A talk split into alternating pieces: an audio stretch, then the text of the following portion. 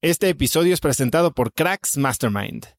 Cracks Mastermind arranca un nuevo ciclo anual y quiero invitarte a aplicar para ser parte de esta comunidad. Pero, ¿qué es Cracks Mastermind exactamente? Bueno, Cracks Mastermind es una comunidad de mexicanos y mexicanas con negocios exitosos. Pero no solo eso, también compartimos una mentalidad de crecimiento y buscamos vivir intensamente para tener resultados extremos que tengan impacto en nuestras empresas y nuestra sociedad. Como siempre lo decimos en Cracks Mastermind, agradecidos, mas nunca conformes. Fundó esta comunidad en 2021 para darle a sus miembros herramientas y experiencias que les permitieran escalar su negocio e incrementar su facturación al mismo tiempo que escalan el nivel de intensidad y de satisfacción en todos los aspectos de sus vidas. En Cracks Mastermind tenemos un lema, vidas intensas y resultados extremos. Sí hay manera de tenerlo todo, sí podemos crear negocios enormes y tener vidas que en verdad disfrutamos vivir. Si tienes una empresa grande y estás escuchando esto, considera esto como una invitación mía y formal para formar parte de este grupo porque estoy seguro de que podemos lograr todo eso juntos en comunidad. Quedan muy pocos lugares para el ciclo anual, así que si quieres ser parte, llena tu aplicación en cracksmastermind.com y espero verte muy pronto. Una vez más, es cracksmastermind.com.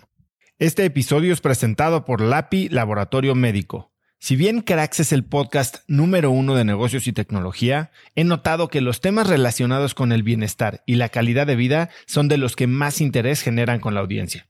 Cada vez somos más conscientes de la importancia de nuestra salud y debemos aprovechar las herramientas que tenemos a nuestro alcance para mejorarla.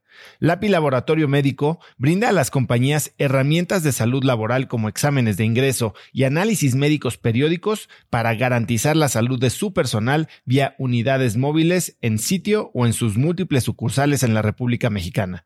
Si quieres elevar la salud de tu personal, LAPI te ofrece asesoría sin costo y 30 días de crédito para cubrir tus necesidades a nivel nacional ingresando a cracks.la diagonal LAPI. LAPI se escribe L-A-P.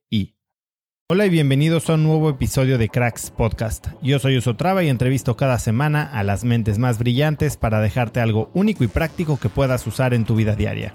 Antes de empezar, no olvides que esta entrevista, así como todas las de Cracks, están disponibles en YouTube y puedes verlas totalmente gratis en youtube.com diagonal Cracks Podcast. Hoy tengo como invitada a Visila Bococo. La puedes encontrar en Instagram como arroba Visila Bococo. Visila se escribe con B alta, Bococo es B-O-K-O-K-O. Visila es una empresaria española galardonada con raíces africanas, filántropa, embajadora global de marcas, estratega, consultora de desarrollo de negocios internacionales, personalidad televisiva y escritora del libro Todos tenemos una historia que contar, un testimonio inspirador para descubrir el gran relato de nuestras vidas. Además, Visila es fundadora de The Africa Literacy Project, fundación que busca acercar la literatura a poblaciones africanas a través de bibliotecas públicas. Hoy Visila y yo hablamos de cómo encontrar tu propósito, cómo recuperarte de un revés profesional y de cómo hacer marketing con inteligencia cultural. Espero que disfrutes de esta gran y motivadora plática con Visila Bococo. Visila, bienvenida a Cracks Podcast. Bueno, estoy tan feliz de estar aquí. Muchísimas gracias por tenerme. Estaba deseando.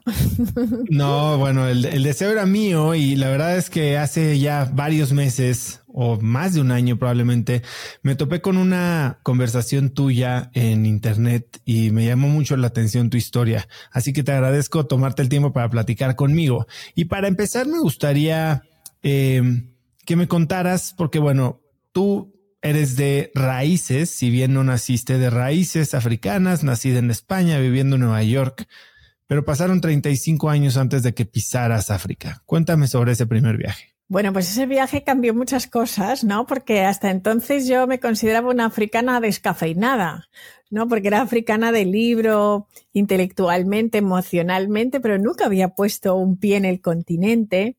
Y la verdad es que pasaron cosas muy mágicas, porque imagínate que la primera noche llego a Accra, que elegimos además ir a Ghana porque como mi marido no habla español, pues yo dije, mira, no puedo ir a un país como Guinea Ecuatorial, que es mi país de origen, y estar de traductora simultánea como estoy todas mis navidades y mis veranos, que es lo que hago, ¿no? Traducir en la mesa todo el tiempo para él.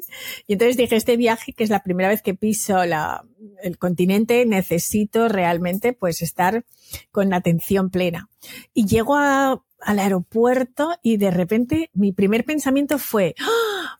todo el mundo es negro. Por primera vez estaba en mi vida en un sitio donde todo el mundo era negro, porque claro, había crecido en un país como España, donde siempre soy la excepción, o bien he vivido el resto de mi vida en Nueva York, que es una ciudad súper cosmopolita y hay gente de todas partes. Y para mí llegar a un aeropuerto y tener esa sensación, imagínate, ¿no? Eso ya fue pues de primeras. Y a medida que nos íbamos adentrando en el viaje y el guía, Sly, pues nos iba enseñando diferentes cosas. Y le dije, mira, yo lo que quiero realmente es pasar tiempo con la gente porque es lo que más me gusta, ¿sabes? Y me parece súper bien todo este plan que nos has hecho, pero yo quiero ver a la gente, ¿no? Y entonces nos fuimos adentrando en diferentes poblados y uno de los días, cerca de Kumasi, pues eh, estábamos viendo pues una granja de pavos reales estupenda y entonces le llama una persona y le dice, oye, que fíjate, em, estoy haciendo mi casa, era un afroamericano que se había hecho las pruebas de ADN y había descubierto que sus raíces venían de Ghana y le estaba pidiendo que por favor mirara si la verja de su casa se había construido. Y entonces nos dice, oye, no os importa que vayamos y veamos si la verja se ha construido. Este es un amigo mío, afroamericano. Sí, sí, claro, vamos. Vamos y entramos en Cocofú, que es un pequeño pobladito. Y entonces, al poco tiempo de llegar allí y estando viendo la verja, le llama el rey de Cocofú. ¿no? que es como un jefe de poblado. ¿no? Antiguamente, antes de la colonización, en África había una distribución diferente y cada poblado pues tenía su reino y de hecho hay un rey de Ghana, había diferentes reinos. ¿no? Y entonces eh, le dice el rey, oye, me he enterado de que tú estás en mi poblado y no has venido a presentar respetos. Y eso en África es como muy importante, ¿no? Y él dice, ay, lo siento, estoy con unos turistas americanos, me ha surgido un tema, me da igual, quiero que te presentes aquí ahora mismo, venir a mi palacio. Y cuando llegamos era una, yo me quedé alucinada porque en un sitio como Cocofú, un palacio de piedra, de mármol estupendo, con unos leones ahí en la puerta, entramos y me encuentro unos señores vestidos con unas telas maravillosas amarillas y verdes llenos de oro por todo el cuerpo. Y yo digo, ¿pero esto qué es? Y entonces a mí me viene a la cabeza un libro de tribus que mis padres me habían comprado de pequeña y me di cuenta de que son los asantis. Y nada, nos sentamos allí, había una reunión de ancianos, un consejo de ancianos, están tratando ciertas cosas, luego se ponen a hacer su ajedrez y, el, y no podíamos hablar directamente con el jefe, sino que tenía lo que ellos llaman un lingüista. Y el lingüista iba de un lado para otro y nos decía, oye, que os dan la bienvenida. Y yo, ay, qué bien, que pues eh, dile que estamos muy felices de que nos haya invitado a estar aquí así. Hasta que de repente el señor llega y dice, quiero hablar con esta gente. Y se me queda mirando a mí así y me dice, tú vas a ser la reina del desarrollo de Cocofú. Y yo le miro y le digo, pues sí. Y mi marido me se queda así y me dice, oye, Visila, no sabes ni lo que te van a pedir y tú ya dices que sí. Y yo le dije, ¿te has oído la palabra reina? Porque lo único que yo he oído es la palabra reina. Yo he, oído queen. entonces yo ya me veía con la corona. Y entonces, bueno, cuando ya se me pasa ese ataque de, de, vanidad, le digo, bueno, ¿y entonces qué quieres que haga yo por ti? O sea, ¿qué, qué significa ser reina de Kokufu, del desarrollo? Me dice, eso te corresponde a ti decidirlo. Yo te voy a dar un trozo de tierra y tú en ese trozo de tierra vas a hacer lo que tú quieras. Entonces, bueno, pues yo me, pensé que había una cámara oculta o algo así, porque de repente nos llevan a ver la tierra. Me dice, ¿quieres que te ordenemos ahora reina? Digo, un momento, si me vas a hacer reina, yo traigo gente, traigo séquitos, ¿sabes? Que lo vean mis amigos. O sea, y esto de ordenarme aquí en medio de la nada sin que nadie lo sepa, no. Lo hacemos bien, ¿no? Entonces, le digo, bueno, pero ahora en serio, ¿qué es lo que yo puedo hacer por vosotros? Y me dice, te digo lo siguiente, llámame en tres días y tú sabrás lo que hacer. Y así fue, ¿sabes? No fue nada místico ni mucho menos, pero yo me di cuenta de que si yo sabía quién eran ellos a través de los libros, porque sabía que eran los osantes, había leído a través de la tribu, pues pensé, si yo hago una biblioteca aquí, los niños sabrán qué hay detrás de, este mundo, de estas fronteras. Así que así es. Yo viajé a África a través de la mente primero y viajé a través de los libros, con lo cual ellos también podrían. Y ahí empieza mi proyecto de bibliotecas, que es mi proyecto vital. Y Ghana es la primera biblioteca y tenemos en diferentes países de África, pero ese primer viaje a África es el que me dio también ese sentido de misión que ahora tengo. Cuéntame un poco de tu relación con los libros y háblame más de este proyecto, porque entiendo que adecúan librerías o bibliotecas en escuelas, pero también tienes cuatro bibliotecas propias. Mm. ¿Qué tipo de lectura o de literatura se encuentra ahí y cuál es tu visión del efecto que puede tener esto en la población africana? Mira, mi relación con los libros llega desde muy pequeña porque mi familia siempre ha leído y yo siempre digo que cuando tus padres leen, tú lees. Y que cuando hay libros en una casa, pues al final hay cultura en una casa. Y quizás eh, para mí los libros han sido mis niñeras. Yo pasaba mucho tiempo sola en casa porque como hija de inmigrantes, mis padres trabajaban mucho para sacarnos adelante. Y eso, pues los niños africanos también vivimos mucho así, nos criamos como plantas, un poco pues desde que eres muy pequeño tienes responsabilidades. Yo empecé a cocinar con siete, ocho años para mis hermanos, limpiar la casa. Hay ciertas cosas que haces y todo ese tiempo que muchas veces pues no estás con tus padres, pues yo lo utilizaba para leer y los libros fueron realmente mis maestros, mis niñeras. Mi relación con los libros ha sido siempre una relación muy íntima. También mis padres no pensaban ni creían nada de temas de psicólogos. Entonces, cuando yo llegaba llorando del colegio por alguna situación, era como búscate la vida, ¿sabes? O sea, deja de llorar y mm, hay que ser resiliente, hay que ser fuerte, ¿no? Y creo que también los libros hicieron esa función de mis psicólogos, de mis coaches, de tratar de de realmente darme ese soporte emocional que no encontraba. Así que los libros por eso tienen un significado muy, muy importante en mi vida. Y en cada momento de mi vida ha habido siempre un libro que ha estado ahí para sanarme y tienen un efecto eh, fundamental. A veces los libros llegan a tu vida porque es el libro que tienes que leer en ese momento y así ha sido para mí. Y cuando empezamos este proyecto de bibliotecas también he visto que ese mismo efecto que han tenido los libros en mí lo han tenido en otras personas. He visto personas que no se imaginaban nunca que podrían pilotar un avión y a través de un libro hoy pilotan aviones. Después de 10 años de proceso de hacer estos eh, proyectos, he visto cosas increíbles. Una niña que, que adopté también de Ghana a través de ese viaje que hice por primera vez, es enfermera, pues también inspirada en muchos de los libros que llevamos. Muchos de esos niños quieren viajar y siempre me dicen, mándanos libros de viajes porque viven en poblados y nunca han ido muchas veces ni a la ciudad y sin embargo pueden imaginar que ella y fuera a través de eso. Esto se junta a la tecnología, que eso también les da una ventana al mundo que antes no tenían. África no ha tenido revolución industrial, pero sí está teniendo una revolución tecnológica y esto hará que quizás el nivel de desarrollo pues sea mucho más rápido, ¿no? Y nosotros lo que pretendemos realmente es que la gente entre en el mundo de las ideas, de la imaginación, de creer en sí mismos a través de los libros. Los libros nos empoderan como personas, pero también nos abren la mente a posibilidades que a veces no habríamos pensado. Yo soy fan de las biografías. Creo que las biografías nos ayudan muchas veces a darnos cuenta de que las personas que admiramos también pasaron por momentos de incertidumbre, de duda, de no creer en sí mismos, ¿no? Y todo eso, pues, cuando alguien lo lee se puede ver reflejado y sentir que no es un extraterrestre por sentirse mal o por sentirse perdedor en algunos momentos de su vida. Todos hemos perdido y nos hemos sentido así y sin embargo hay que jugar para ganar.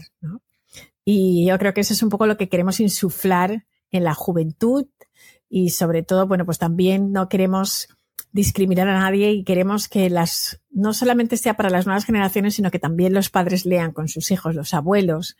Los africanos siempre hemos sido contadores de historias. En África decimos que cuando se muere un anciano se quema una biblioteca y lo que pretendemos es que ninguna biblioteca se queme, ¿no? El proyecto va más allá y nos gustaría que esas historias de esos ancianos puedan trasladarse a las siguientes generaciones y ahora estamos trabajando en proyectos para preservar esto. Tenemos cuatro bibliotecas propias, una en Ghana, una en Uganda, otra está en Kenia y otra está en Zimbabue, a tres horas de Harare. Y luego pues hemos colaborado con muchísimos colegios y el libro que, acabo de, de sacar y de escribir está pensado para que todos los beneficios de este libro sean para construir bibliotecas. Este es nuestro, deseo y tenemos como cuatro bibliotecas que tenemos en el radar, que es en Senegal, en Costa de Marfil, en Sao Tomé y Príncipe y en Ruanda. serían los siguientes países y bueno, pues ahí estamos deseando que este sueño se haga realidad y poder ver esas bibliotecas ya muy prontito en vivo. ¿Cómo, cómo fondeas esta iniciativa? Pues mira, esta iniciativa siempre ha salido de mis propios beneficios de las empresas. La primera empresa que monté fue Visila Wines de vinos en el año 2009-2010 y se hizo con ese fin también. Es decir, que casi todos los proyectos que yo he hecho tienen como fin el que podamos financiar las bibliotecas. Luego también ha pasado que a lo largo de este tiempo, porque este proyecto de bibliotecas lleva desde el 2010, ahora es cuando más se habla porque la gente ha ido viendo las bibliotecas, han estado en algunas de las bibliotecas y la gente pues ha dicho, ay, yo quiero colaborar. Pero hasta este momento era muy un proyecto mío, muy personal, y de la misma manera que mucha gente pues eh, dona a diferentes organizaciones o pues yo pensé, bueno, prefiero ir yo y construir esas bibliotecas yo y muchas de las personas que me acompañan son personas que de manera voluntaria, pues bibliotecarios o profesores de escuela han querido venir y apoyarnos pues con sus conocimientos y es todo puramente voluntariado y personas que han querido participar y algunas personas pues nos han apoyado, pues algunas empresas han dicho, oye, queremos pues costear el transporte de los libros, que es lo más caro. Y entonces nos han dicho, pues a ver, ¿cómo te podemos ayudar? ¿no? Y así es como hemos ido. O sea, es una organización muy pequeñita, eh, que se ha hecho todo pues de una manera pues muy orgánica ha habido años que hemos podido llevar libros, construir bibliotecas y otros años que hemos tenido que llevarlos en maletas porque no teníamos fondos para más. Así que bueno, pues se ha ido haciendo así poco a poco, pero ha sido tan sumamente enriquecedor el camino después de 13 años, pues que tampoco aspirábamos a hacer una super organización ni hacer galas en Hollywood para sacar mucho dinero, ni mucho menos. Yo simplemente me he inspirado en el modelo americano desde que los niños aquí son pequeños les enseñan a donar y hacen donaciones para los colegios, para hacer proyectos y entonces inspirada por eso pensé, bueno, pues en lugar de mandar dinero a cualquier organización, pues prefiero montar la mía y de pues lo que es el diezmo, ¿no? En cierto modo, pues de todos los beneficios, pues tú puedes poner un porcentaje para apoyar proyectos, personas, la iglesia, pues en este caso yo decidí hacerlo para mi propia fundación.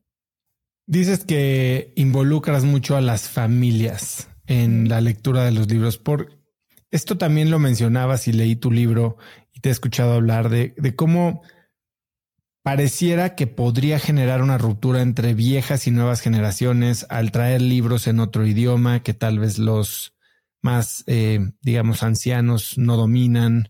¿Cómo piensas tú de, de utilizar esto para fomentar la relación familiar o al revés, incluso aprovechar la relación familiar para incrementar el éxito o la penetración del proyecto que traes? Mira, uno de los grandes miedos que, tienen las personas que viven en las zonas más rurales de África es que cuando las personas van a estudiar a la gran ciudad o van a países europeos occidentalizados a estudiar, que pierden a su familia. Porque la gente se empieza a avergonzar de su historia, de quiénes son, y ya no quieren. Y yo recuerdo una vez pasó esto, pues mis primos de repente le dijeron a mi abuela, ya no queremos comer comida africana, esto no es rico, no es bueno, es como...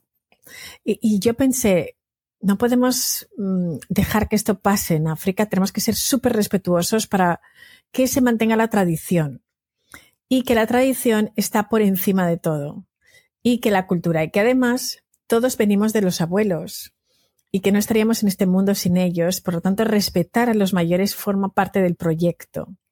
Y por eso hacemos dinámicas donde contamos historias, donde ellos también escuchan las nuevas historias y pueden pues, eh, disfrutar de escuchar un cuento, disfrutar de leer un capítulo de un libro y al mismo tiempo ellos van a hacer la relación con alguna fábula, con alguna eh, historia africana que seguramente tiene mucha sabiduría, porque en África nos enseñan a través de las historias.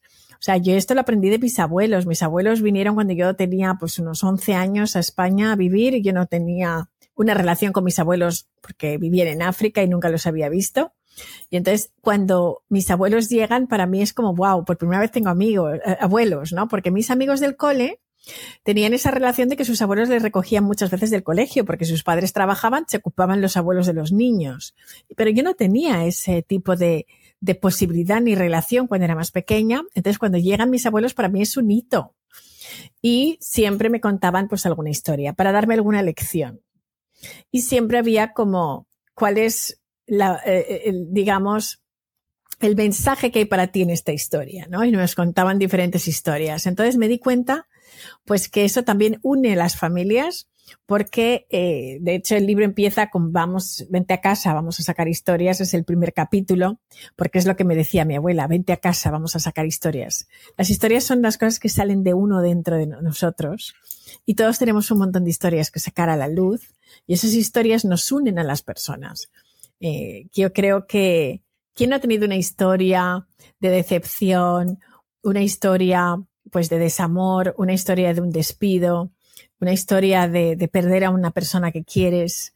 Todo ese tipo de historias nos conectan con el ser humano y nos hacen uno, ¿no? Ese sentido de unocidad viene porque las historias nos conectan. Y yo pienso que las generaciones también se conectan a través de las historias. Podemos pensar a través, a mí me encantaba escuchar cuando mi abuelo era joven y se emborrachaba por ahí y nos contaba. Y entonces pensé, ostras, claro, yo tengo mi imagen de mi abuelito súper tranquilo, sentado en el sofá, escuchando su radio, eh, ciego, no podía ver. Y, y, claro, era muy difícil para mí imaginar que un día fue un hombre joven, que se lo pasaba bomba, que era emprendedor, todo lo que hizo, ¿no? Entonces esas historias familiares nos conectan y empezamos a ver a nuestros familiares también desde otro punto de vista, mucho más humano.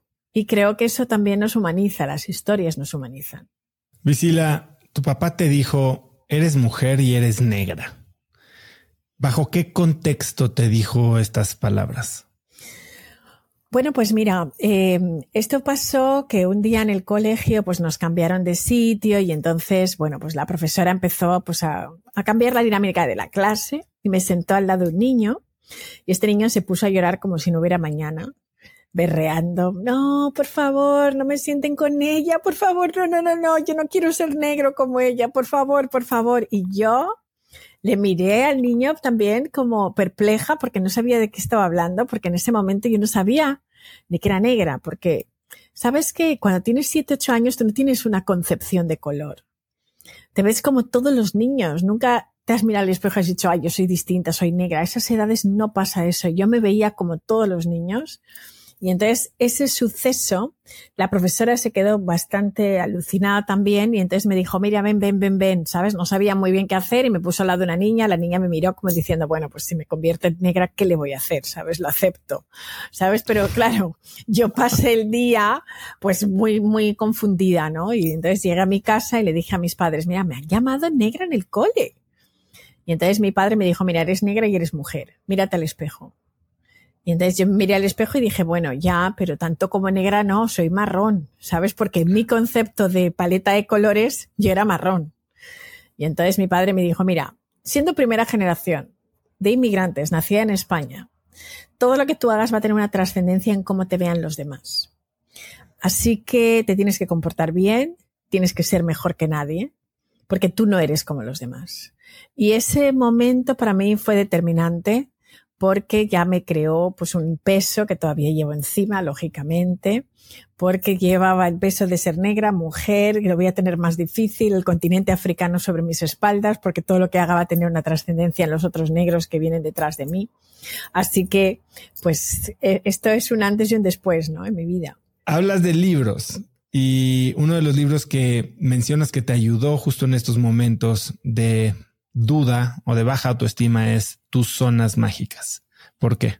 Bueno, pues este libro, que es del autor Juan Dyer, que también tiene otro libro que la gente conoce mucho más, que es Tus zonas erróneas, eh, pero sacó después Tus zonas mágicas. Y yo, este libro fue el primer libro de crecimiento personal que leí en toda mi vida. Tendría unos 18, 19 años cuando encontré este libro. Y me cambió muchísimas cosas porque ahí aprendí que si tú cambias tu manera de pensar, puedes cambiar tu realidad. Y yo esto no lo sabía. Yo pensaba, bueno, pues la vida es algo que te pasa y ya está, y yo no tengo ningún tipo de, de control sobre las cosas que pasan. Y fíjate qué pena que soy negra, soy mujer, todo es un horror, qué difícil es todo. Y entonces yo estaba en esa narrativa. Esa narrativa no me estaba ayudando, no me estaba empoderando, me estaba haciendo todo lo contrario, mucho daño. Entonces, cuando yo empiezo a leer este libro y veo el poder que tenemos con la mente, que podemos cambiar, eh, el control de las emociones también, ¿no? Como es tan importante elegir la emoción que, que, puedes tener en un momento determinado, el conectarte con la alegría, con la positividad, con el optimismo, cambiarte esas gafas y empezar a ver las cosas de una manera mucho más positiva, pues ahí cambió mucho mi manera de pensar. Y entonces vi lo que iba pasando en mi vida y dije, ostras, el libro funciona. Sabes, mi vida está mejorando. Poquito a poco yo iba haciendo, yo soy muy disciplinada, iba haciendo todos los ejercicios, iba cambiando toda esa estructura, visualizaba y mi gran sueño era vivir en Nueva York. Y fue quizás la primera gran manifestación que pasó. O sea, este libro lo leería yo con 18, 19 años y con 24 ya estaba viviendo en la ciudad de mis sueños, ¿no? Y entonces, claro, yo sabía que si seguía pues cambiando esa estructura mental, me costó muchísimo encontrar trabajo. Yo acabé de estudiar la carrera y me prometían, tú estudias mucho que seguro que te va a ir súper bien. Hice todo y cuando acabé la carrera no tenía nada. Es decir, no me contrataba nadie. O sea, yo si no tiene mil currículums, no tiene ninguno, ¿sabes? O sea, mil currículums. Iba además, no era como ahora que apretas, pum, un botón, LinkedIn y el currículum sale. No, había que escribir eso a máquina con una página, ponerlo dentro de un sobre, llevarlo a correos. Es decir, esto tenía un proceso, con lo cual yo me pasaba fines de semana, todo el fin de semana, en la máquina de escribir y haciendo currículums y nada pasó. Y cuando pasó, en realidad para mí fue como, wow, o sea, no solamente ha pasado, sino que más encima tengo un trabajo impresionante, ¿no? Porque en la primera oportunidad que tuve de tener trabajo, trabajaba en el Instituto de, de Instituto Valenciano de la Exportación.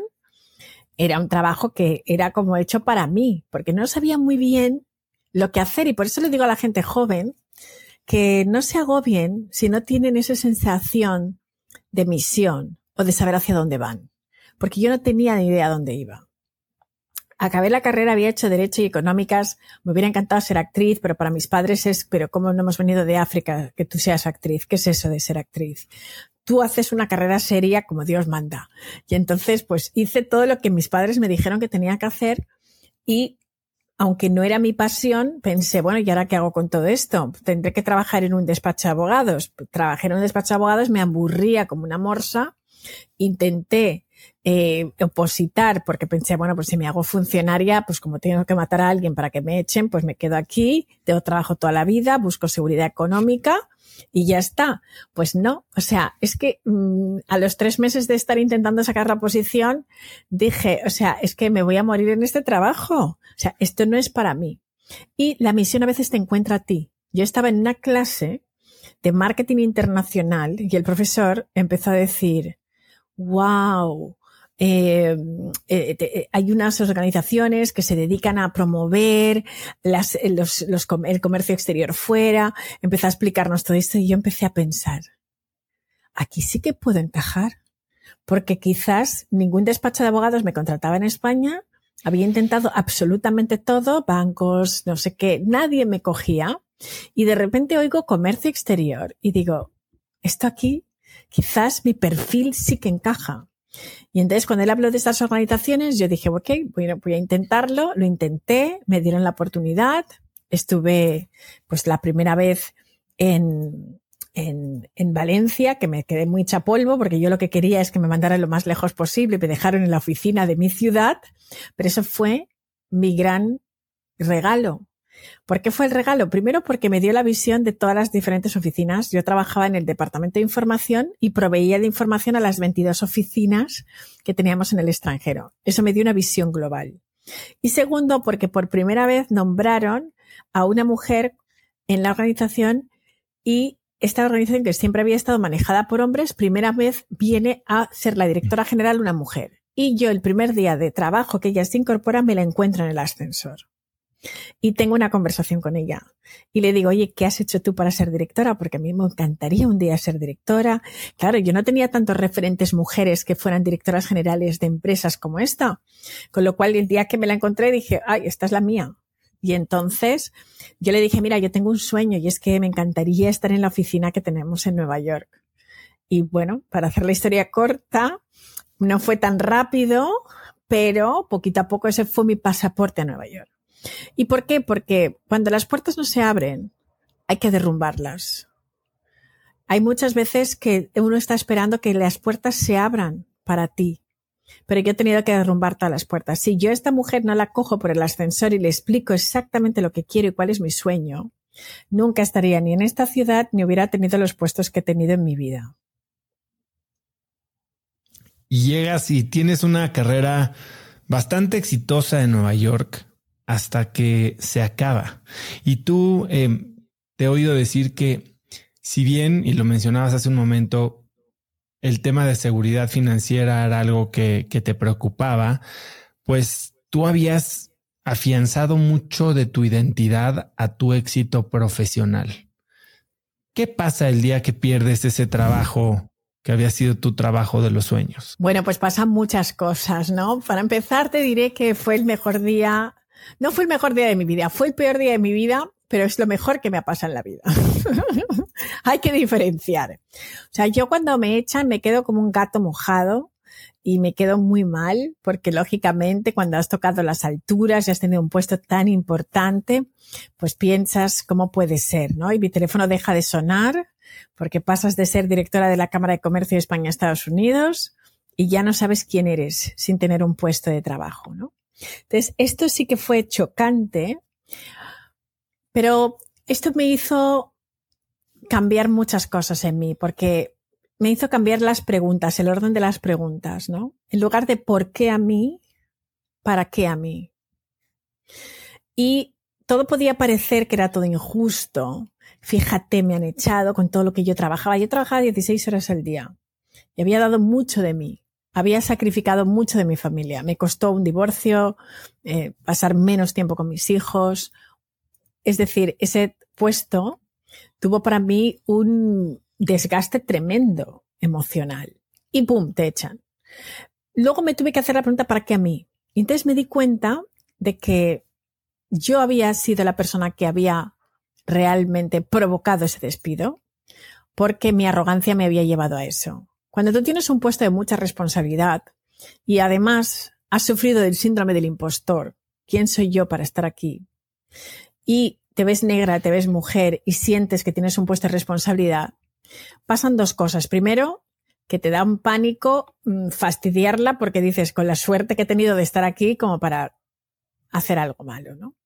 Y por otro lado, se me subió a la cabeza porque llegas y dices, uh, estoy aquí en las alturas y además fue un momento muy decisivo de las relaciones económicas entre España y Estados Unidos.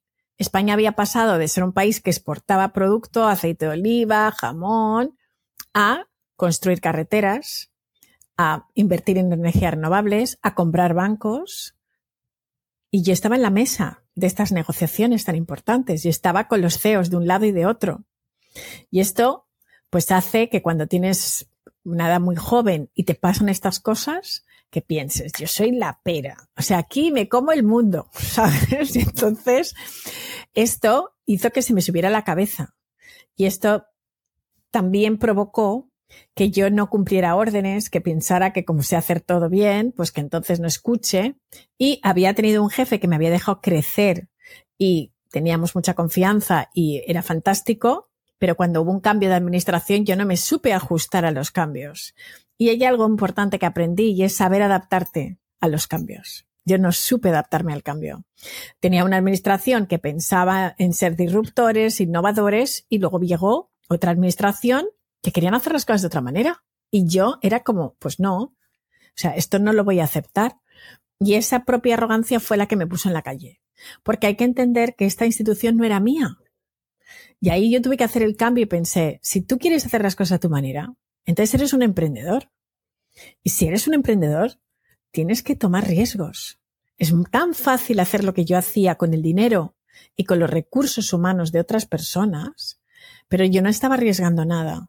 Entonces, cuando yo hice esa reflexión, y para eso te tienes que mirar al espejo y vas a ver sombras, vas a ver partes de ti que no te gustan. Tuve que aceptar muchas partes de mí que por supuesto no me puedo sentir orgullosa de ellas, pero tuve que perdonarme y decir, ok, he metido la pata, pero de aquí hacia dónde voy, ¿no? Hay, hay algunas cosas que quiero desempacar de todo esto. Hablas de tener estos dos lados viviendo tan opuestos dentro de ti al mismo tiempo, el síndrome del impostor y la soberbia. Y mm. cómo hoy, tal vez a retrospectiva, ¿qué has aprendido de cómo manejar ambas? Porque creo que siempre están presentes o al menos al acecho están siempre al acecho, ¿sabes? Son como lobitos que están esperando que bajes la guardia para pum, ¿sabes? Entonces, pues mira, te diré que mm, la soberbia es porque me recuerdo cada día que hoy puedo estar arriba y puedo estar abajo. Y me recuerdo cada día que la misma gente que ves cuando subes es la misma gente que ves cuando bajas. ¿Sabes? Porque las verdaderas personas que están en tu vida están siempre en tu vida. Entonces, no me dejo que los focos me deslumbren y tampoco las personas que llego a conocer por razones obvias y pensar que, estás en, en, el top por eso. Entonces, me tengo que hacer ejercicios de humildad constantemente. Constantemente tengo que bajar a tierra y decir, ok, o sea, esto es magnífico, celébralo, yo celebro mis éxitos, celebro todo lo que me pasa y agradezco todo lo que me pasa y sé que, estoy en un momento muy dulce, pero también sé que, todo es efímero, que todo cambia y eh, esto me trae siempre a la realidad de las cosas, ¿no? Y disfruto mientras esté, pero también me doy cuenta de que nadie es mejor que nadie, ¿no? Y esa es la diferencia, ¿no? Tú te puedes celebrar, puedes sentir que estás muy bien y te tienes que gustar, quererte y estar bien, pero otra cosa es sentir que estás por encima de los demás. Y esa es la diferencia con la soberbia. Una cosa es celebrarte y estar súper orgulloso de lo que has logrado, que creo que es súper bueno. Y otra cosa es el, el realmente pensar que como has llegado ya estás ahí, ¿no? Y luego el síndrome del impostor se manifiesta muchísimas veces y tiene muchas máscaras. ¿no? Se disfraza de diferentes formas. Entonces tenemos que saber cómo identificarlo, ¿no? Porque no siempre aparece como quién soy yo, no me, lo merezco, ni mucho menos, ¿no? A veces es mucho más sutil y está en esa voz, sabes que muchas veces ni siquiera te das cuenta de que la tienes todavía, ¿no? Yo que estoy siempre trabajando PNL y, afirmaciones y hago un montón de trabajo personal, de vez en cuando veo que todavía está el síndrome del impostor. ¿Y sabes cómo me di cuenta? Me di cuenta porque cuando tú sientes que lo que tú quieres cobrar igual está muy caro porque tú sientes que no es valor. Por eso digo que es muy sutil. El síndrome del impostor se manifiesta de muchas maneras, incluso para poner precios, ¿no? O sentir que nuestro trabajo, nuestro valor, mm, a veces sientes esa culpabilidad de por qué voy a cobrar por mi trabajo, ¿no? Entonces yo pienso que, he estado estudiándome mucho y también estudiando cómo se manifiesta con sus diferentes máscaras ese síndrome y trabajarlo y decirme, me tengo que cambiar la narrativa. Tengo que estar segura de quién soy, segura de mi valor y me tengo que hacer auto-coaching a mí misma, ¿sabes? Hablaste de PNL y de ejercicios de visualización y de afirmaciones. ¿Hay algún libro o alguna algún recurso que le recomendarías a la gente lidiando con este síndrome? Em, consultar algún autor o algún ejercicio práctico que hagas tú? A mí me gusta mucho Wayne Dyer, El poder de la intención. Hay un libro. Eh, Luis Hay tiene muchísimos libros de afirmaciones y de cómo puedes eh, cambiar tu vida. Y mm, creo que a mí esos libros me han ayudado muchísimo, eh, estos dos autores. Y también The, Great Leap, ¿sabes? El gran salto, creo que es de Hendrix, también, porque ahí habla mucho de todo eso. Esos libros diría que son los primeros que me vienen a la cabeza, aunque he leído un montón. Pero creo que, por ejemplo, el cambiarte las narrativas, ¿no? Porque a veces estos libros no funcionan exactamente porque no sabemos cómo integrarlos en nuestra vida. Entonces, claro, los haces los primeros meses y luego tal, pero luego no sabes, ¿no? Y se me ha olvidado un libro que también me ayudó mucho, que es La magia de Rhonda Byrne, ¿no? Que es la misma autora del secreto, pero a mí el libro justo de la magia me ha ayudado mucho y como te habla del poder del agradecimiento y todos eh, nos sentimos agradecidos por algo, he ido cambiando muchísimo mi estructura mental y es un ejercicio que me ha ayudado muchísimo el tema del agradecimiento. Todos los días pensar en 10 cosas por las que estoy agradecida, pero no solamente por las cosas que me han pasado, sino por las que me van a pasar que todavía no he visto, pero las pongo en presente. Entonces, ese simple ejercicio para mí es súper poderoso y funciona mejor que la PNL y funciona muchísimo mejor de las afirmaciones porque la gente se cansa y no, si no tienes, digamos, esa disciplina de estar años y años trabajando esto, el camino rápido, ¿sabes? Para que realmente sea una transformación muy real, que la vas a ver en dos meses, es todos los días en tu, en tu diario escribir 10 cosas por las que estás agradecida. Yo pongo 5 que me han pasado y 5 que quizás quiero que me pasen.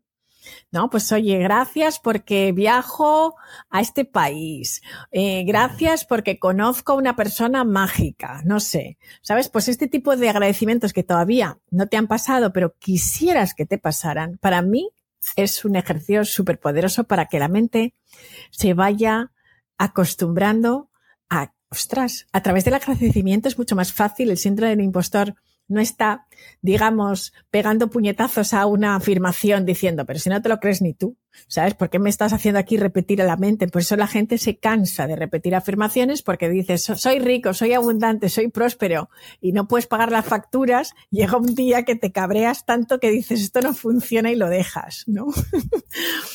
pero digamos que la mente eh, va a estar en menos sentido reactivo, va a estar más en, en un modo respuesta cuando tú le hablas del agradecimiento. Y empiezas agradeciendo cosas pequeñas o agradeciendo cómo te quieres sentir. ¿No? Estoy agradecido porque me siento feliz, porque tengo un nuevo trabajo. Y poco a poco, tu mente va pensando, bueno, pues sí que puedo estar agradecido por tener un buen trabajo. No, no me estoy repitiendo que voy a tener 10 millones en el banco, que mi mente no se lo puede creer y por eso no se lo está eh, está combatiendo, ¿no? Y, a los tres meses de decir eso va a decir, va, no te lo crees y lo quieres dejar, ¿no? Entonces, yo creo que este sistema a mí personalmente me ayuda mucho. En este momento de la noche oscura dices que no sabías qué iba a ser de tu vida, ¿no? Estabas dejando toda una identidad de, de profesionista, de servidora pública y, y que dedicabas tres horas a descubrir qué es lo que ibas a hacer. ¿Cómo diseñas este momento de transición? mucha gente eh, lo dice, ¿no? La, vocación te descubre a través de la experimentación. Pero, ¿cómo diseñaste estas tres horas o este tiempo de no sé cuántos meses para ahora sí que echar una red más amplia? Bueno, fue muy duro, fue muy duro porque estás en total oscuridad e incertidumbre. Y la noche oscura del alma tú no sabes cuánto tiempo va a durar. ¿sabes? O sea, yo te diría que a mí me duró seis, tres años, ¿sabes? Tres años. Hay gente que piensa, no, son unos meses, no son unos meses, porque hasta que se desvela poco a poco la claridad de lo que quieres hacer y estás luchando contra algo que es imposible de luchar, que es el miedo, y te tienes que hacer amiga del miedo, porque ese miedo es, ostras, no, no tengo nada palpable, no sé todavía quién soy, no sé qué voy a hacer. Y eso crea pánico el ser humano, ¿no? Y entonces a mí me costó mucho, mucho trabajo y mm, a través de varios libros, por ejemplo, Robin Sharma fue, creo que también un autor que a mí me ayudó mucho con el levantarte del club de las 5 de la mañana, hacer estos ejercicios de agradecimiento, el hacer deporte por las mañanas, la primera cosa que haces, ¿no? Para mover un poco la mente, el probar diferentes técnicas. O sea, yo estuve estudiando absolutamente todo. Es decir, la curiosidad creo que es de las mejores cosas que te pueden pasar porque yo es que oía terapia de no sé qué. Ah, bueno, pues voy a probar, ¿sabes? Voy a ver qué es esto, voy a estudiarlo. Entonces, estar en modo estudiante, volver como a esa escuela de la vida, Nos pasamos toda la vida estudiando desde que somos pequeños y poco a poco vas definiendo qué es lo que quieres hacer con tu vida. Pues yo un poco volví a la escuela. ¿No? Entonces dije, bueno, pues en la escuela pasábamos antes entre 5, 6, 7 horas estudiando, pues yo voy a hacer tres y voy a estudiar un poco diferentes técnicas, diferentes autores, leer mucho, ir a muchas conferencias. Yo fui a muchas conferencias de diferentes autores, diferentes personas, y nunca sentí ni me vi en que un día estaría yo en un escenario dando conferencias. O sea, es, que yo en ese momento iba a chupar conocimiento y recuerdo la primera vez que en Nueva York me dijeron, oye, ¿te gustaría hablar de este tema? Y entonces me acuerdo que, fue una organización en, la en The Ethical Society, la Sociedad de la Ética de Nueva York, y hice una conferencia fatal, no, lo siguiente de fatal, ¿no? Porque yo veía cómo hablaban los demás, súper sueltos, yo no, casi no me movía, no sabía muy bien qué hacer, se me olvidó la mitad de lo que iba a decir.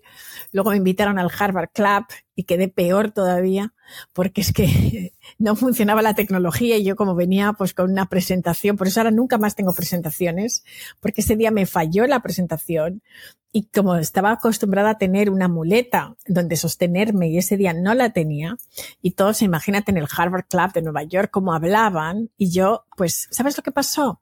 Que no me fui a casa pensando nunca más. Me fui a casa pensando, ok, es cierto que he sido la peor de todos los speakers, pero un día voy a voy a hablar como los demás y me voy a hacer amiga de esos speakers. Entonces llamé a todos los speakers, les invité a desayunar, intenté a, saber cómo lo hacían, conectarme con ellos. Es decir, la mayoría de personas, ¿qué hacemos en esos momentos?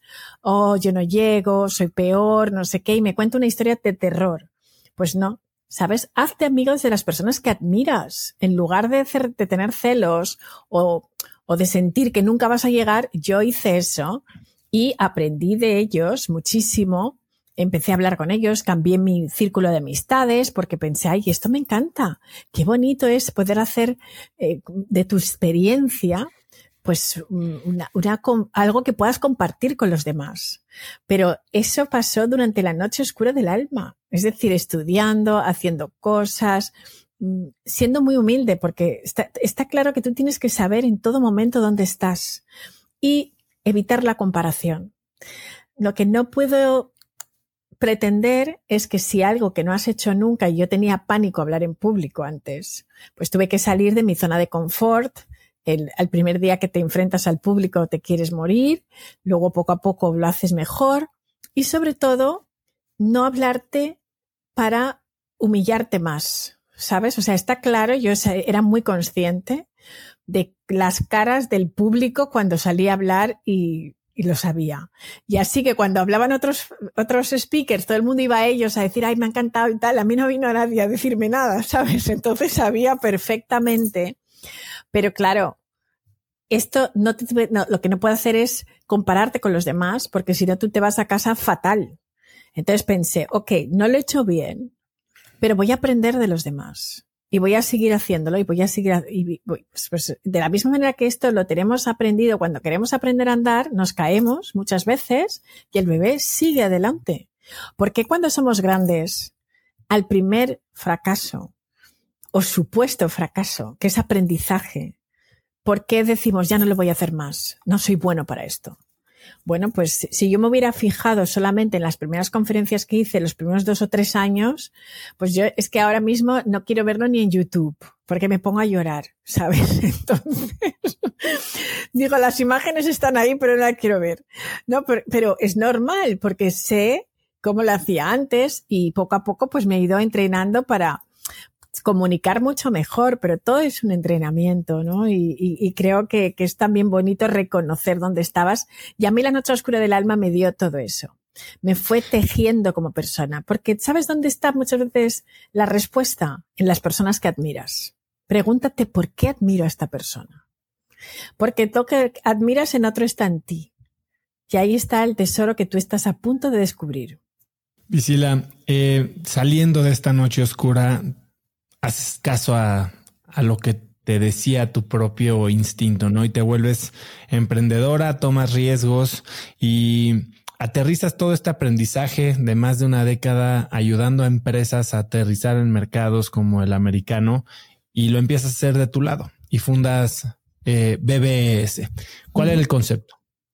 Bueno, pues el concepto sobre todo era que si yo podía abrir la puerta de los mercados, era la embajadora de esas empresas en estos nuevos mercados. Entonces me convertí en la extensión de estas empresas, del Departamento de Comercio Exterior de estas empresas, siendo sus ojos, sus oídos y para no competir con la Cámara de Comercio, que es lo que hacía antes, o con las instituciones que se dedican a la promoción de los productos, dije, ¿cómo lo puedo hacer de manera diferente? Pues creando lo que es el, branding.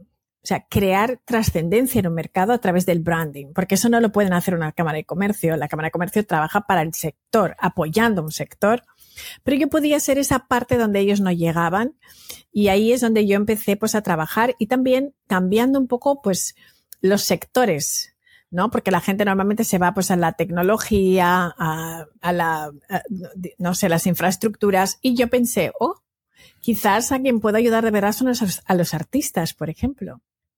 Los artistas también pueden ser parte de la internacionalización. ¿Cuál es el sueño de cualquier artista? un artista local quiere un día exhibir su arte en algún sitio, pues entonces eso fue mi, mi core, ¿no? Como digamos el, el, negocio donde yo dije, bueno, ¿qué, ¿qué, quiere hacer un diseñador de moda? Un diseñador de moda quiere un día desfilar en la Fashion Week de Nueva York. Pues ya está. Yo puedo ser realmente esa fábrica de sueños para los sectores que más me gustan a mí y sentir que no estoy trabajando. Entonces, ¿qué sectores elegí?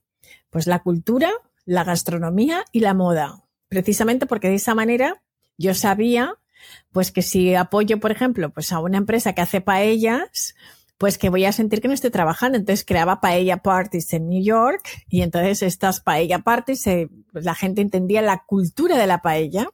¿Qué pasa alrededor de una paella? ¿No? Que esto es muy valenciano y nos lo tomamos muy en serio.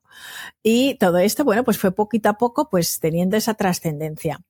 Cuando hubo cambios en el mercado, también pensé, ok, si ahora mismo mis clientes pues han cambiado o demandan diferentes cosas, pues empezamos a trabajar el tema de la diversidad. Entonces BBBS se ha ido transformando porque cuando yo empecé a perder clientes y, y, las cosas empezaron a no salir bien, hay que preguntarse hacia qué nueva dirección tengo que ir. Y la vida te va llevando y me di cuenta cuál es realmente nuestro valor diferencial, que entendemos la diversidad. Que tenemos la diversidad. Esta es lo que quería preguntarte. ¿Cuál es la importancia de, de la conciencia o el awareness cultural cuando estás hablando de branding y marketing? Es fundamental. Sin inteligencia cultural tú no puedes entrar en ningún otro mercado, porque he visto tantas veces que una transacción comercial se trunca no realmente porque a la persona no le gusta el producto o el precio no se acomode a lo que está buscando, sino por falta de inteligencia cultural. Un error cultural puede romper perfectamente un negocio, porque puedes decir cosas inapropiadas, eh, puedes no entender cómo una persona entiende la vida desde otra parte, por ser que o bien apoyarse en personas que entienden la cultura del país o bien aprenderlas tú. Y creo que eso es muy importante, ¿no? Entender cuál es el ritmo de los negocios, de la negociación de un país a otro. Son diferentes. El concepto del tiempo no es el mismo en un país que en otro. El concepto del dinero no es lo mismo. Hay, hay, países donde el dinero es lo primero con lo que tienes que hablar y hay países donde es lo último que tienes que hablar. Hay gente que busca en los negocios una relación personal para tener esa confianza y en otros países primero hay que tener una relación comercial para ganarse la confianza. Entonces, esto va cambiando, por lo tanto, la inteligencia cultural es fundamental. Y entender la diversidad en un sentido muy amplio también, porque no solamente es la diversidad cultural, sino la diversidad de pensamiento. Cómo piensan las demás personas, cómo integran. Nosotros hemos, empresas, por ejemplo, que han invertido en, Estados Unidos y han comprado empresas y los equipos de un lugar y otro no había forma de que se entendieran porque la cultura de la empresa en un lugar era diferente que en otro. Entonces, claro, hay que crear una nueva cultura de empresa que integre los valores de un lugar y que integre los valores del otro. Y eso requiere de tiempo. Entonces, nosotros asesoramos a las empresas en esos procesos tan difíciles que son las fusiones. Las fusiones son muy complicadas. o cuando un, país quiere invertir en otro país y necesita pues empleados de otro país, son diferentes normas del juego. Así que ahí les apoyamos y em, ahí empezamos pues a tener otra vía de negocio que hasta el día de hoy seguimos llevando, ¿no? Me interesa mucho saber tu opinión de lo que sucede cuando marcas tratan de conectar con una audiencia diversa que no es necesariamente la que han estado sirviendo, pues a veces por muchas décadas. Ejemplo claro, lo que sucedió hace poco con Bud Light. Bueno, yo creo que hay que tener mucho cuidado porque muchas veces las marcas piensan que porque elijas unos modelos de diferentes razas o, sabes, o que quieras ser muy disruptor a la hora de utilizar un lenguaje inclusivo, que eso es diversidad. No. La diversidad empieza desde luego en tu casa. O sea, si tú solamente vas a generar la diversidad desde puertas para afuera, pero la diversidad no está dentro de la empresa, es un mensaje que falta coherencia ahí. Y entonces ahí se cometen muchos errores de diversidad. Precisamente cuando tú quieres ir a nuevos mercados, a nueva gente a la que mm, ofrecer tu marca, necesitas personas así dentro de tu empresa. ¿Qué es lo que hemos detectado? Que la mayoría de personas, de empresas, el liderazgo top no entiende la diversidad. Quiere que los departamentos de recursos humanos hagan todos los cursos de diversidad, que los empleados entiendan la diversidad para que puedan eh, adaptar la producción a esa diversidad, el marketing a la diversidad, pero no hay diversidad en el ADN de la empresa.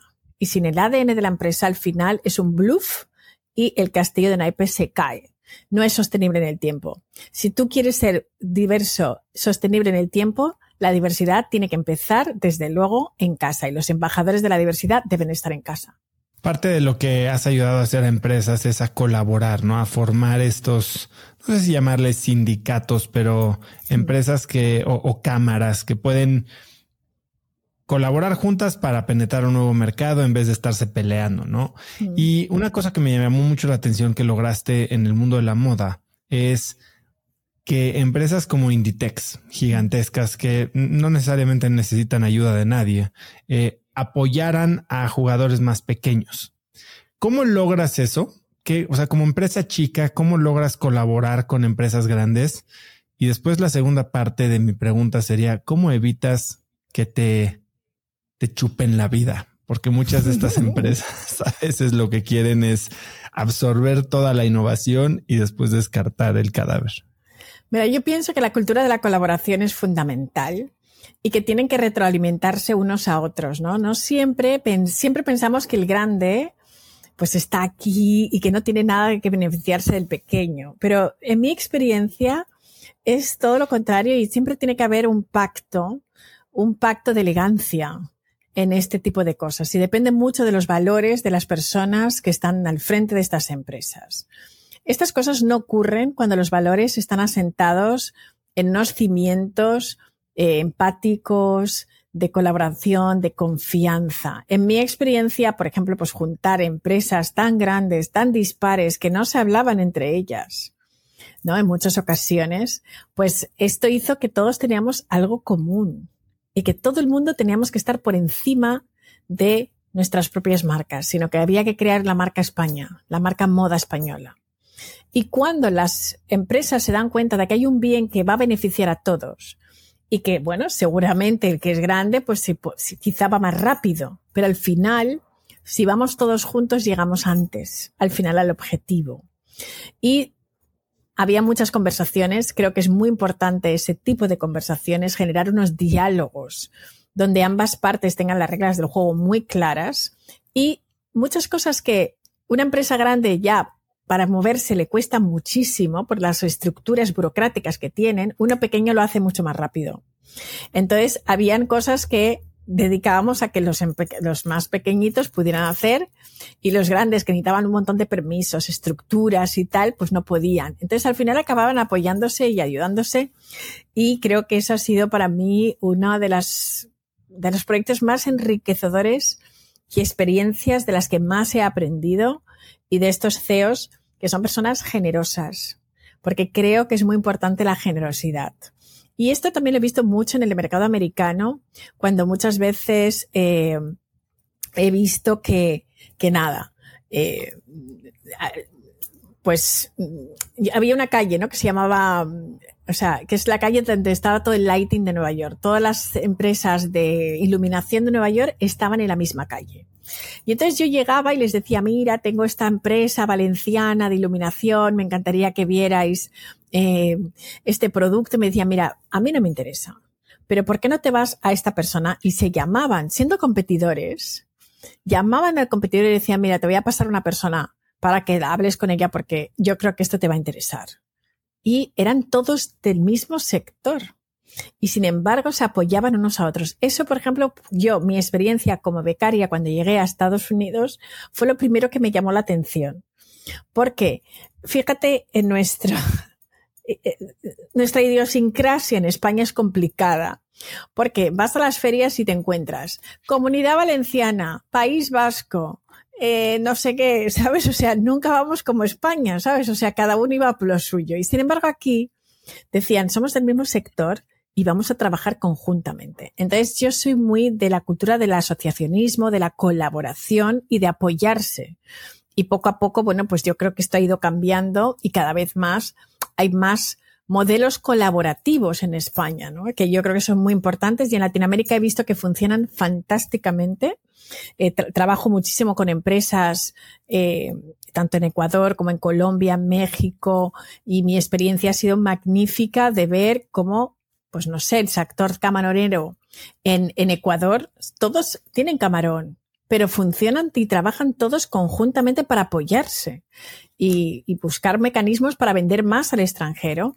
Y creo que esos proyectos funcionan siempre muy bien cuando la gente utiliza la cultura de la colaboración, de la confianza y de la empatía. Hace un momento me contabas la historia de cómo, digo, brevemente te convertiste en speaker, ¿no? Eh, después de haber tenido un trauma a los 12 años de, no querer hablar y después haberlo sufrido ya como profesional, vamos a decirlo. Y, y sé que convertirte en speaker, escribir tu libro del que vamos a hablar ahora, eh, es, es un esfuerzo consciente de construir una marca personal, de hacerte más visible. Ya hablabas de tus vinos. Y me llama mucho la atención un comentario que escuché eh, que dijiste alguna vez en el que decías que Cruella de Vil era una mujer o un personaje incomprendido. ¿Me puedes explicar qué quieres decir con eso? Mira, normalmente cuando vemos una persona eh, que podemos tildar de mala, no de egoísta, detrás de esto hay muchísimo dolor. Muchísimo dolor y hay que ponerse muchas veces en los zapatos de otra persona y saber si yo llevara esos zapatos, me apretarían, me vendrían grandes, hacerse esa pregunta, ¿no? Y yo creo que detrás de todo este tipo de personajes, de jefes, de personas que podemos ver muchas veces como bichos, ¿no? Pues en realidad hay un corazón partido, hay una persona herida. Y como dicen en España, eh, aquí en Estados Unidos, una persona que le hieren, hiere. ¿no? Y a una persona que le aman, ama. Entonces son personajes muy incomprendidos, ¿no? Y ese, ese, e, ese modelo de mujer, sabes que está en un puesto de responsabilidad por primera vez y que tiene que masculinizarse para poder, eh, digamos, buscarse el respeto de los demás, pues a cualquier mujer que está en ese puesto y que es un poco malona, pues es como una cruela débil, ¿no? Entonces se les ponen mucho en esa posición cuando en realidad lo que está poniendo son escudos para defenderse de su propia vulnerabilidad. Y detrás de la vulnerabilidad hay un gran poder. Pero muchas veces esa gente no sabe el poder que tiene la vulnerabilidad. Y entonces, pues a través de todos esos escudos, ¿no? De esas máscaras, se protegen. Pero detrás quizás hay una persona mucho más tierna de lo que podamos pensar. De la mano de eso, tú eres mamá de dos adolescentes y me lo decías, ¿no? Tu papá te decía que no se valía llorar, que tenías que ser fuerte y una de tus filosofías es no proyectar tus frustraciones a tus hijos, pero tampoco protegerlos de tus emociones. Cuéntame más sobre esta filosofía. ¿Cómo, cómo, cómo no proyectas tus frustraciones, tus deseos? Porque tú traías la carga, ¿no? De tus papás, de un continente, ¿no? Lo decías hace un momento, detrás de ti. ¿Cómo puedes ser vulnerable sin trasladar esa carga? Yo creo que hay que diferenciar muchas veces la proyección que hacemos de lo que nosotros pensamos que no vamos a lograr en nuestros hijos. Yo no quiero clones míos. Yo ya sé que hay una boca con el mundo y quiero que ellos sean ellos. Entonces, me he dado cuenta de que cuando yo tengo un sueño, el sueño lo tengo que cumplir yo. Es mi sueño. Muchas veces, cuando venimos de familias inmigrantes, y yo vengo de familia inmigrante y yo he emigrado a Estados Unidos, pensamos, ok, el sueño americano que lo haga mi hija, ¿sabes? Porque ella ha nacido aquí. No, el sueño americano lo tengo que hacer yo. Mi hija ya hará con su vida lo que quiera. Entonces sé que es difícil encontrar ese equilibrio, pero sobre todo tenemos que, nos tenemos que concentrar en cuál es tu sueño. Y si tú no has logrado tu sueño, no trasladarle a tus hijos el hecho de que ellos tengan que seguir lo que tú no has logrado, ¿no? Entonces yo pienso que tengo una vida en la cual puedo sentirme bien de que he hecho lo que yo quería hacer y quiero que ellos hagan lo que quieran. Cuando yo hablo de no esconderles tu vulnerabilidad, por ejemplo, pues cuando a mí me echaron, pues no les he escondido, mira, estamos en esta situación, me han echado, eh, los siguientes meses no tengo ni la menor idea de cómo vamos a pagar el colegio, no sé cómo vamos a comer, pero lo vamos a lograr. Y mi hijo me dijo, mamá, ¿quieres que pegue a los que te han echado? ¿Sabes? Porque tenía seis años, ¿no? Y entonces en su mente era eso. Pero lo que yo me refiero es a no esconderles, pues que no tenemos muchas veces situaciones complicadas, que no sabemos a veces cómo salir y hay veces que el hablar con ellos y entender que todo no es de color de rosa y que hay momentos en las cosas van bien y momentos que no van bien. Mis hijos siempre han sido muy conscientes, pues como empresaria, cuando van bien las cosas y cuando no van bien. Y hay veces que hemos dicho, bueno, pues si no podemos viajar en avión, vamos a ir en coche. O sea, esto es lo que hay. Estas vacaciones no podemos ir a ningún sitio, pero vamos a ir por lo menos a hacer un picnic ahí al lado. A algún sitio vamos a ir. Entonces, esa resiliencia es un poco lo que yo les he querido trasladar. Les voy a trasladar solamente herramientas, pero creo que no les podemos dar las frustraciones ni los sueños que no hemos cumplido a ellos, ¿no? pero sí ser personas reales. ¿Qué mejor regalo que conocer de verdad a tus padres? ¿No? O sea, ¿cuántas veces nos llevamos una decepción porque pensábamos que nuestros padres eran así ideales y de repente dices, ¡Ah! no me puedo creer? Bueno, pues sí, somos seres humanos. Al mismo tiempo dices que los niños necesitan papás felices. Creo que sí, porque mira, vivimos en un mundo de tanta culpabilidad, ¿no? Porque vivimos en, sobre todo esta nueva, esta generación, mi generación, en mi, en mi clase, casi ninguna mamá trabajaba. Mi madre era de las pocas que trabajaba.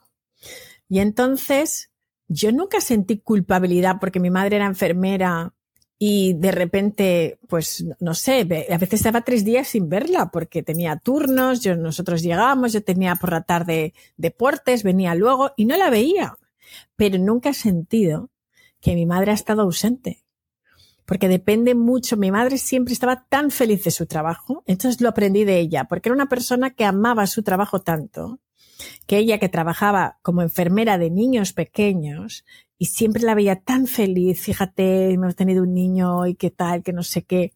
Pues es, el, el, ver que mi madre amaba su trabajo, nunca era como, ay, qué culpable me siento, que no he podido verte, nada. No. O sea, mi madre estaba feliz siendo la que era. Y en, entonces, eso yo creo que me ha ayudado a mí a entender también he visto cuando los padres no son felices, pues eh, lo, lo, que pasa con los hijos, ¿no? Que al final los hijos tienen culpa porque mis padres no se llevan bien, porque tal, o sea, el niño de pequeño no sabe muy bien. Entonces, el mejor favor que le podemos hacer a un niño es nosotros ser felices. Porque cuando un niño ve a sus padres contentos, es lo que quiere. Y si a ti te amas tu trabajo, si estás en una relación Mm, positiva y no hay toxicidad, esos niños van a ser felices y les estás haciendo un gran regalo. Que tendrán problemas como todos los niños tienen problemas, porque las únicas personas que no tienen problemas están en el cementerio. El resto de personas tenemos problemas. Eso es así. Claro, dependerá mucho de cuál es la actitud que uno tiene frente a las situaciones de desafíos con las que nos encontramos. Pero que hay desafíos, hay desafíos. Eso no quita que no seas feliz. Porque la felicidad es un estado del ser. Hemos hablado de varios libros el día de hoy y hace poco te oía decir que el libro Maestría de o Mastery de Robert Greene es uno de los que más te gusta. Hace poco escuchaba yo a Ryan Holiday hablar de otro libro de Robert Greene que es Las 48 reglas del poder. lo tengo aquí. Está, ahí. No lo he leído y, lo, tengo ya para ahora en verano lo voy a leer. Y habla de cómo está prohibido en las cárceles y, que hay todo un culto y, como polaridad alrededor de este libro. ¿Tú qué encuentras eh, en maestría? Y si ya leíste de las 48 reglas del poder, ¿Qué me puedes hablar de Yo soy muy fan de Robert Greene. De hecho, tiene otro que es El arte de la seducción, que me encanta fue el primer libro que leí de él, ¿no? Me lo aconsejaron una amiga en el año 2007 y a mí me ha ayudado personalmente, ¿no? Porque fíjate que hay también tanta polémica con el tema de la seducción, ¿no? Hablas de seducción y parece que, que, estés manipulando a la gente. Y no, desde que somos bebés seducimos. O sea, el bebé sabe que si llora le van a coger. El bebé sabe que cuando sonríe sus padres se les cae la baba. Es decir, esto lo aprendemos desde pequeños, seducimos. No te seduce igual un plato bien servido y súper bien decorado que cuando pones una cosa así en un plato, como que nada, ¿no? O sea, siempre estamos seduciendo. Entonces, Robert Greene hace muchos estudios de todo esto y eh, maestría, por ejemplo, también, ¿no? ¿Qué es la maestría? Son 10.000 horas de trabajo al final. Muchas veces nos cansamos de hacer algo y decimos, mira, no sirvo. Pero los grandes maestros de la historia han demostrado que han estado un gran número de horas. Y el poder es un poco así. Porque el poder, él habla de ese poder que es más hacia afuera, pero si lees detrás de lo que él quiere decir, hay un poder interno. Ese poder interno, ese magnetismo, es lo que tú debes de trabajar. Y ese poder lo puedes utilizar a bien o mal, como todo. Cualquier servicio, producto, todo se puede utilizar para bien o para mal. Y el poder bien utilizado es fantástico. Entonces, esas 48 horas, esas 48 leyes del poder, creo que también están muy bien para que también sepamos cuándo nos están manipulando. También nos está dando lecciones de cómo algunos de los políticos utilizan tácticas que son milenarias para realmente lavarnos el cerebro y vivir pues en la cadena de la rueda, ¿sabes? Y eso, pues yo creo que está muy bien estar despierto, ¿no? Y, a mí desde luego me gusta mucho. O sea, es un libro grande, es este rojo que tengo aquí, pero desde luego es un buen libro para leer. Además de lo que estás haciendo asesorando empresas, te escuchaba decir que 60% de tu tiempo ya lo usas o lo inviertes asesorando personas, que estás mm. haciendo procesos de coaching. Háblame más de eso. ¿Qué, ¿Qué tipo de coaching estás haciendo? ¿A quién, con quién trabajas? Bueno, sobre todo me gusta más la palabra mentor, ¿no? Porque no tengo ningún título de coaching ni, ni, tengo una certificación, por lo tanto no puedo decir que soy coach, pero sí creo que el mentor es la persona que te coge de la mano y te lleva por ese camino que tú quieres transitar, que ya ha transitado la persona que quieres, ¿no? Entonces, todo esto empezó de una manera muy orgánica porque en el año 2017 una persona, eh, empezó en el año 2015, durante dos años me llamaba y me decía que quería, por Facebook además, me escribía y me decía que quería que yo fuera su mentora. Y yo siempre le pasaba a otros mentores. Pero en el 2017, esta chica fantástica me dijo, ¿me puedes hacer un regalo de Navidad? Quiero tener una conversación contigo por teléfono. ¿Y qué le dices a una persona que te pide eso? Pues sí. ¿No? Entonces tuvimos una conversación y me dijo, mira, no me importa, o sea, cómo lo vamos a hacer, pero yo quiero que tú seas mi mentora. Y entonces ella, que es una persona adoptada de Guinea Ecuatorial, pero nacida en Barcelona, con unas situaciones muy complicadas, muy complicadas, yo no sabía cómo podía ayudarle.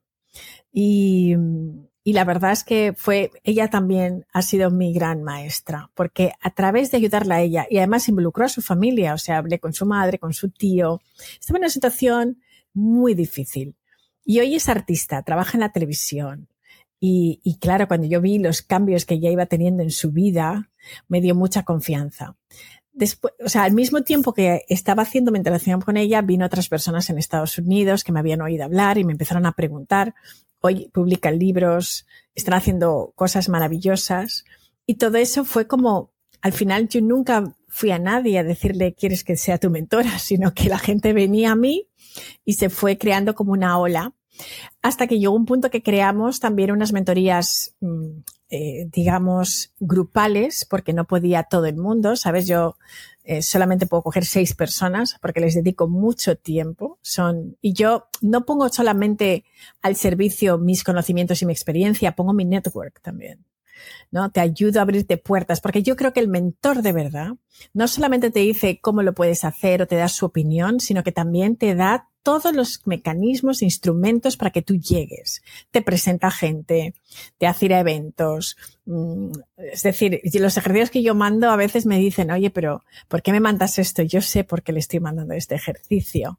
Entonces, bueno, pues he he creado un sistema, un sistema de mentorización que funciona.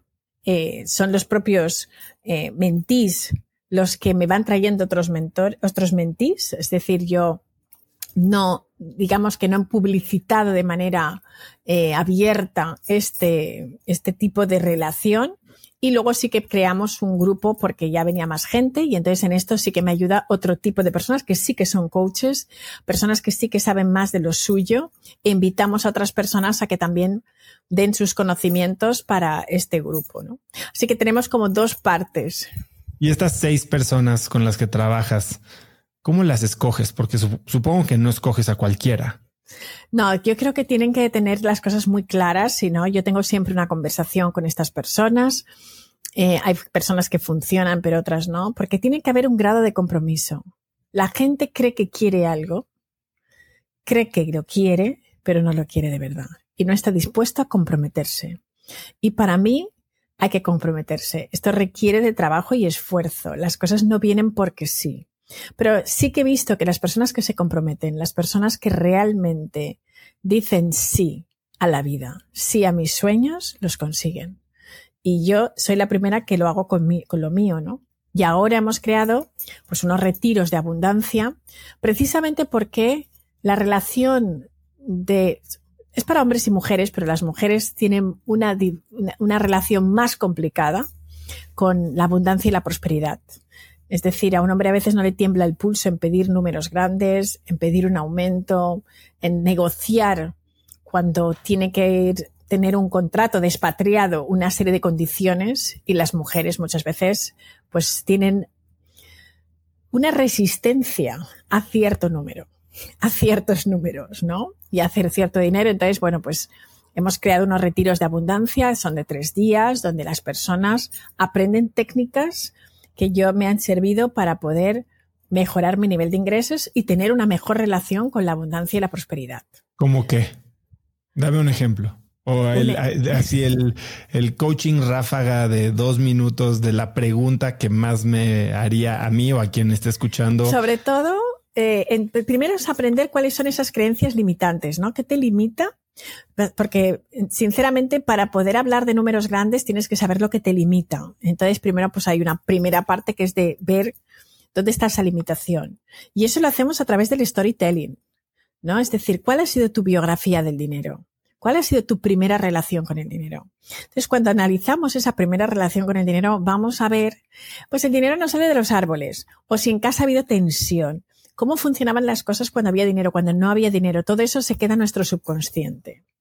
Y luego, pues hay una serie de ejercicios que a mí, por ejemplo, me gusta mucho y es escribir una carta al dinero. ¿Qué tipo de relación? Como si fuera tu novio. ¿Sabes? O sea, como si fuera el hombre de tu vida. ¿Qué tipo de persona te encantaría o mujer tener en tu vida? ¿No? Pues un poco eso.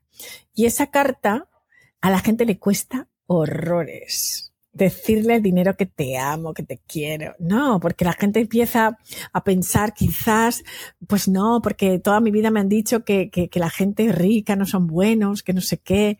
Y entonces ahí se descubren muchas cosas. Así que bueno, pues hacemos diferentes dinámicas, ¿no? Te, te hago un, un, en un minuto, pero ahí se descubren cosas y empezamos a tener una buena relación con los números y con el valor. Porque al final es una cuestión de valor. ¿Tú te valoras? ¿Tú te comprarías? Hay que hacerse esa pregunta siempre. Visila, tienes tu libro. Todos tenemos una historia que contar. Has hablado mucho de historias. ¿Qué puede la gente encontrar en ese libro? Pues pueden encontrarse muchas historias, eso seguro.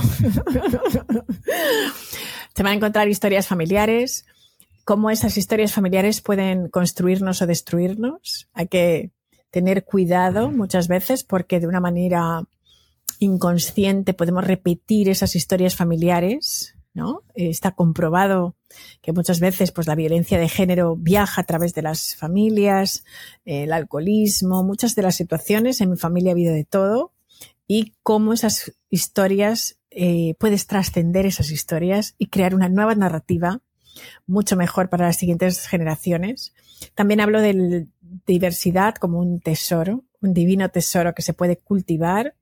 Hablo de la importancia de no rendirse nunca, ¿no? Y de cómo reinventarse en la vida, ¿no? De, de, todos esos procesos de reinvención, cómo crear una marca personal, ¿no? Que al final todos tenemos una marca y una marca llamada tú y la puedes construir, cómo encontrar nuestra pasión, misión y al final cómo escribir esa historia, ¿no? Porque al final no eres la historia que has sido, sino la historia que quieres ser. Y todos los días tienes una nueva oportunidad para escribir una nueva página. Así que independientemente de lo que te haya pasado en la vida, que todos tenemos circunstancias que no nos gustan tanto, no es eh, qué me ha pasado, sino qué es lo que quiero que me pase ahora. Y Visila, en los próximos 12 meses, ¿cuál de todos tus proyectos, todas tus empresas, todas tus iniciativas es la que más te emociona o a la que más piensas dedicarle energía? Bueno, le he dedicado muchísima energía al libro y, quiero seguir dedicándosela porque es como un bebé. Entonces, cuando tú das a luz a un bebé, pues los primeros meses hay que dedicarle mucho más tiempo y cariño. Entonces estoy dedicándole ese tiempo, presentándolo al mundo en sociedad. Y entonces, pues eso ha hecho que ya haya hecho 29 presentaciones, pero que por supuesto vamos a hacer más. Y mm, también los retiros de abundancia, porque creo que es muy importante para las personas sentirse eh, seguras financieramente. Porque al final me he dado cuenta de una cosa, no es una cuestión de dinero, es una cuestión de cómo te quieres sentir con el dinero. ¿No? ¿Qué, qué es lo que nos da el dinero? O sea, yo como hija de inmigrantes, cuando sé mis, mis creencias limitantes y el miedo que tenía es el miedo a perder, a no tener suficiente, ¿no? Todos esos miedos estaban en mí y creo que mm, aprender a desligarse de esos miedos, confiar y realmente crear valor, porque eso es lo que hay que hacer, crear valor, pues eso cambia. Entonces, esto es un nuevo proyecto, ¿sabes? Que es nuevo y que acabamos de darle a luz hace muy poquito. Creo que esos son, por supuesto, los proyectos donde me va a ver y luego, pues, nuestra biblioteca en Senegal, que también es un bebé que estamos, pues, ya a punto de, de dar la luz y que va a dar, pues, eh, digamos que la idea es que dé servicio a 200 niños que están a una hora y media más o menos de Dakar en un colegio que está en una zona rural con muy poquitos recursos y estamos trabajando también todo el equipo en, poder ver, ver esta biblioteca muy pronto, ¿no? ¿Tu libro lo publicaste en inglés también? Sí, ya está en inglés. Hace, hace un mes salió en inglés también. Qué bien. Ahora, para cerrar, si tuvieras la oportunidad de escribir un mensaje en el cielo, para que millones de personas lo vieran, ¿qué diría? Pues mira, no dejes que tus miedos sean más grandes que tus sueños. Visila, ha sido increíble platicar contigo. Eh, apunté como cinco hojas de todo lo que ibas diciendo y entonces todo esto lo voy a incluir en las notas del episodio. Eh, me encanta eh, tu manera de comunicar. Me, cuesta mucho trabajo imaginarte como alguien que no sabía expresarse en, corto o en público eh, a los 12 años. Eres una crack. Gracias por tu tiempo. ¿Dónde puede la gente eh, seguirte, saber más de ti, de lo que estás haciendo, comprar tu libro, etcétera? Bueno, pues eh, todas mis redes son Visila Bococo. Entonces tengo una página web, tengo Instagram, tengo YouTube, estoy en podcast que también hago, compartiendo todos estos consejos, ¿no? También los tengo en Spotify en diferentes digamos, esquemas estoy. Y, nada, con el nombre y ya está. Y escribo a todo el mundo que me quiere escribir, así que me podéis conseguir hablar conmigo cuando queráis. Así que os animo a hacerlo y no tengáis miedo. ¿Y Visil, algo que quieras agregar? Pues no, solamente gracias, gracias, gracias, porque me ha encantado hablar contigo, me he sentido súper cómoda, feliz y sobre todo, pues eso, muy agradecida por la oportunidad. Gracias. Muchas gracias a ti, Visila. Si te gustó el episodio, lo que más puedes hacer para ayudarme es compartirlo con alguien por WhatsApp o por tus redes. Ayúdame a que más gente encuentre y conozca el mensaje de Cracks. También sigue Cracks Podcast en Spotify o suscríbete en YouTube o iTunes y califícanos ahí con 5 estrellas para que más gente nos encuentre.